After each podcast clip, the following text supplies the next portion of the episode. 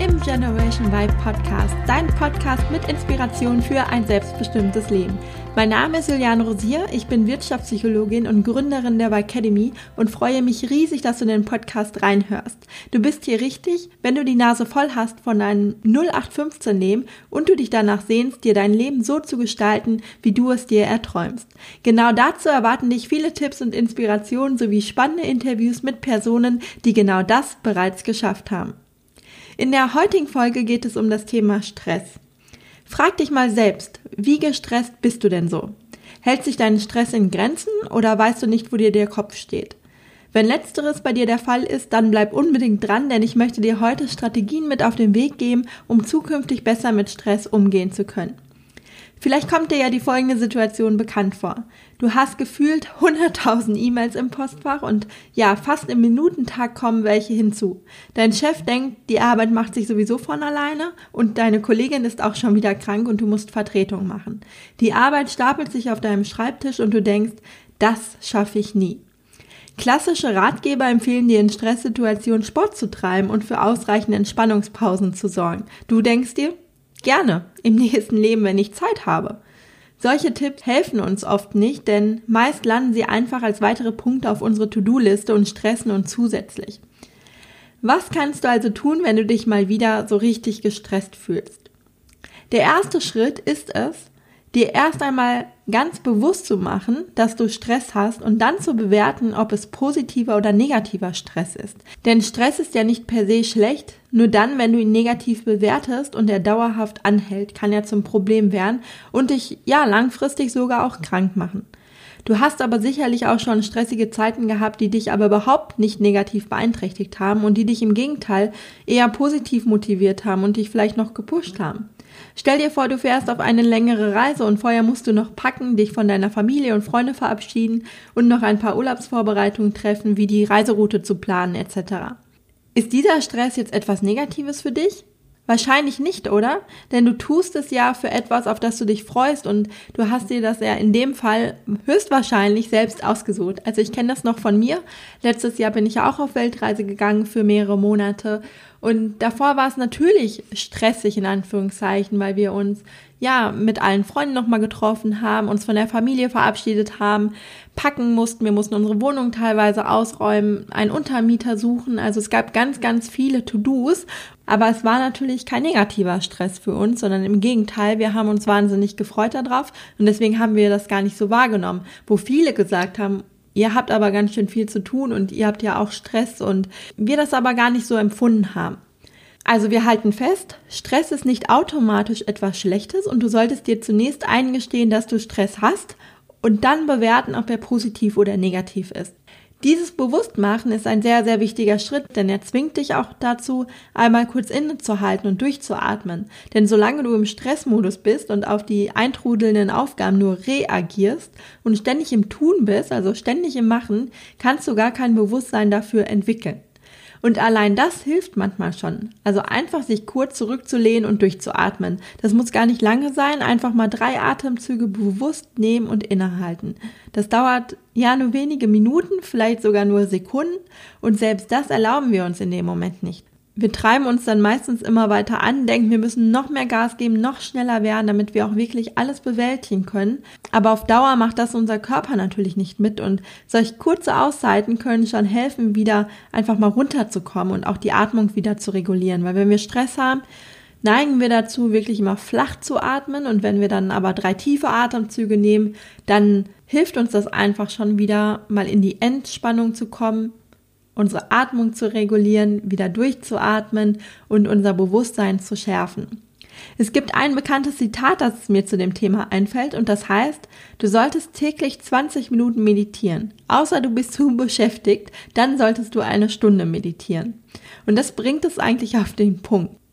Ich selbst laufe auch immer Gefahr, mich zu übernehmen, aber ich habe auch beobachtet, dass immer wenn ich mich gestresst fühle und denke, ich habe keine Zeit für eine Pause, eine Pause gerade dann wichtig ist. Denn immer wenn ich mir dann fünf Minuten Auszeit mal gegönnt habe und vielleicht meditiert habe oder mich einfach nur mal hingesetzt habe und auf meine Atmung geachtet habe, war ich danach viel fokussierter und auch wieder klarer im Kopf. Weil du kennst es vielleicht auch, wenn du dann gerade so in dem Stressmoment bist und tausend Aufgaben gleichzeitig machst, dass du dann natürlich auch nicht so fokussiert im Kopf bist. Also das ist ja ein wahnsinniges Durcheinander. Und diese fünf Minuten Auszeit, die hilft dir einfach dabei, ja, deine Gedanken wieder zu ordnen und das Ganze, das große Ganze auch wieder klarer zu sehen. Im zweiten Schritt kannst du dir dann mal überlegen, woher kommt überhaupt der Stress und inwiefern kannst du ihn selbst beeinflussen. Sprich, fühlst du dich ausgeliefert in der Situation oder hast du selbst die Kontrolle, einen Gang runterzuschalten? Wenn du merkst, dass du die Dinge nicht mehr unter Kontrolle hast und du von außen, vielleicht von deinem Vorgesetzten, zu viel Druck bekommst, dann solltest du unbedingt das Gespräch suchen und natürlich auch klare Grenzen ziehen. Solange du den Mund nicht aufmachst, wird sich nichts ändern und du wirst immer noch neue oder zusätzliche Aufgaben obendrauf bekommen. Warum auch nicht, wenn du nichts sagst und dich nicht abgrenzt? Es gibt aber auch oft die Situation, in der man es einfach nicht ändern kann und man die Arbeitsbelastung beim besten Willen nicht reduzieren kann, da vielleicht ein Arbeitskollege länger erkrankt ist und so schnell kein Ersatz gefunden wird. Dein Chef weiß vielleicht ganz genau um die Lage und weiß auch, dass du die Arbeit allein nicht abdecken kannst. Von daher ist von außen betrachtet erstmal alles gut, weil du ja von außen keinen Druck bekommst. Aber wie geht es dir innerlich? Wie gehst du innerlich mit dem Druck um? Bist du auch von innen herausgelassen und arbeitest halt das ab, was du schaffst? Oder setzt du dich selbst so unter Druck, schneller zu arbeiten und noch mehr Gas zu geben, dass du auch alles schaffen kannst, was aber natürlich utopisch ist in der Situation, denn niemand kann einfach zwei Jobs gleichzeitig machen. Wenn das so ist bei dir, dann befindest du dich in der Überspannung, also in einem Zustand, wo du nicht mit dir im Flow bist, sondern dich selbst noch antreibst, dir Druck machst, dich übermotivierst und vielleicht sogar mit dir hart ins Gericht gehst, wenn du die Arbeit dann tatsächlich nicht schaffst.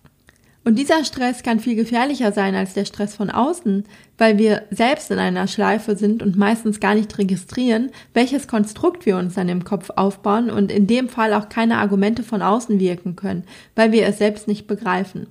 Das heißt, wenn andere jetzt sagen, schalt doch mal einen Gang runter, du setzt dich ja total unter Druck, es ist doch eigentlich alles gut, du bekommst gar keinen Druck von außen, wir es selbst aber oftmals gar nicht wahrnehmen, auch nicht wahrnehmen können und uns selber eben immer mehr antreiben. Das Gute an der Situation ist, dass du aber auch alles selbst in der Hand hast und du dich natürlich entscheiden kannst, es zu ändern. Und auch dabei hilft dir wieder dieses Bewusstsein zu haben. Also beobachte dich in der Situation einfach mal und mach dir bewusst, wie du innerlich mit dir sprichst. Und nehme einfach mal wahr, welche Gedanken dir kommen in der Situation, wo du dich so gestresst fühlst. Und nimm wahr, wie du selber mit dir sprichst. Also treibst du dich jetzt wirklich selber noch an? Machst du dir selber Druck? Bist du im Katastrophendenken. Das könnte zum Beispiel so aussehen, dass du denkst, wenn ich das jetzt alles nicht mache, dann werde ich gekündigt, dann verliere ich meinen Job, ich muss Gas geben, ich muss schneller arbeiten, ich muss das alles alleine schaffen. Dann hilft es wirklich, dir das klar zu machen, dir darüber bewusst zu werden und dann zu entscheiden, dass du so nicht weiter mit dir sprechen möchtest. Dass du das wirklich für dich entscheidest dass du so selber nicht mit dir sprechen möchtest und es dann nach und nach abschaffst. Natürlich ist das ein Prozess. Du wirst dich am Anfang immer wieder wahrscheinlich dabei erwischen, aber nimm es einfach wahr und sag dann Stopp und ändere deine Gedanken. Ja, somit sind wir schon am Ende der heutigen Folge. Es war eine kurze Folge, aber ich freue mich wie immer natürlich über Feedback von dir und natürlich auch, wenn du den Podcast abonnierst. Falls du Anregungen oder auch Ideen für weitere Themen oder vielleicht auch Interviewpartner hast, kannst du dich gerne bei mir melden und mich anschreiben. Ich freue mich wirklich immer sehr von dir zu hören oder auch dich vielleicht zu sehen. Ich bin jetzt am Donnerstag zum Beispiel, den 2. Mai, in Berlin auf dem Karrieretag. Der Karrieretag ist eine Jobmesse, die diese Woche stattfindet und du hast dort die Gelegenheit, dich von mir coachen zu lassen oder deine Bewerbungsunterlagen von mir prüfen zu lassen. Also, falls du aus Berlin kommst und Interesse daran hast, dann sehen wir uns ja vielleicht dort. Ansonsten wünsche ich dir jetzt eine tolle Woche und bis zum nächsten Mal. Deine Juliane.